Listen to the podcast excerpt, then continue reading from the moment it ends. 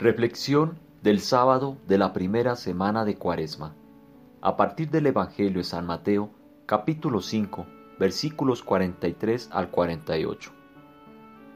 Porque Él hace brillar su sol sobre malos y buenos, y envía la lluvia sobre justos y pecadores.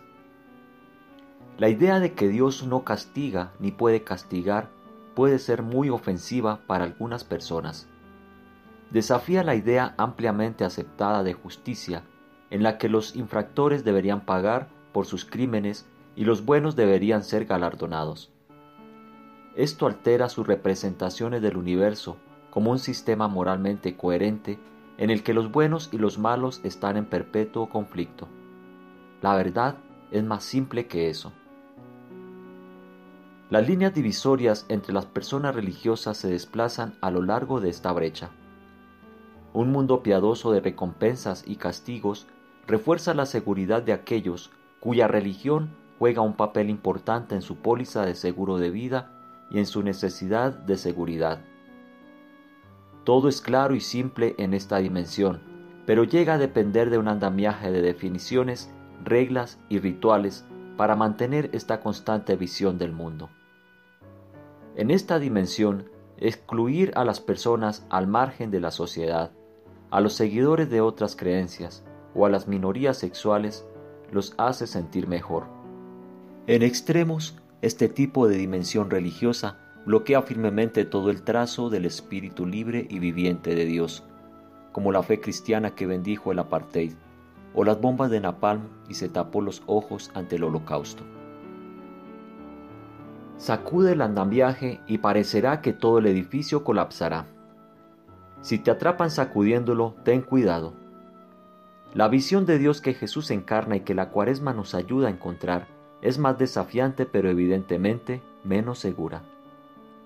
Espero que a estas alturas ya hayas fallado lo suficiente en mantener la cuaresma para poder ver a través de este estado mental bidimensional al que todos al menos parcialmente estamos unidos.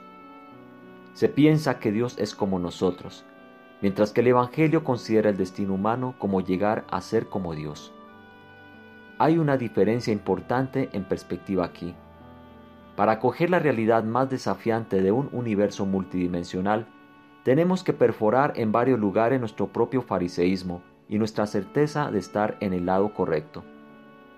Cada perforación, cada fracaso en la vida es potencialmente una ventana a esta visión más expansiva e inclusiva de la realidad una salida de emergencia de las duras condiciones de la prisión del fundamentalismo y de la dualidad.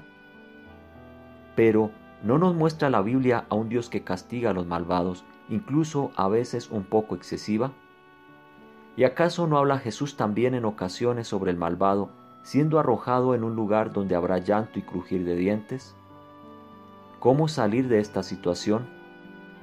Visto de manera impersonal, el universo es un sistema en el que la ley del karma rige. Las buenas acciones producen buenos resultados y por las malas acciones pagas un precio. Pero despiértate, obsérvate a ti mismo en un universo impregnado por la dimensión espiritual, la mente de Dios. Entonces ves una ley superior al karma. Esta es la dimensión máxima del amor, a la que podemos despertar por todos nuestros defectos, quizá a causa de nuestros fracasos. El karma y el amor coexisten, pero el karma se disuelve en el contacto consciente con el amor. ¿Castiga el padre del hijo pródigo? ¿Puede él hacerlo? Nos expandimos a esta dimensión más grande amando a nuestros enemigos, orando por aquellos que nos persiguen, poniendo la otra mejilla. Todas las cosas ideales e imposibles que somos incapaces de hacer acontecen en la medida que nos volvamos como Dios tomado de las reflexiones de Cuaresma del padre Lawrence Freeman. Traducción Elba Rodríguez, WCCM, Colombia.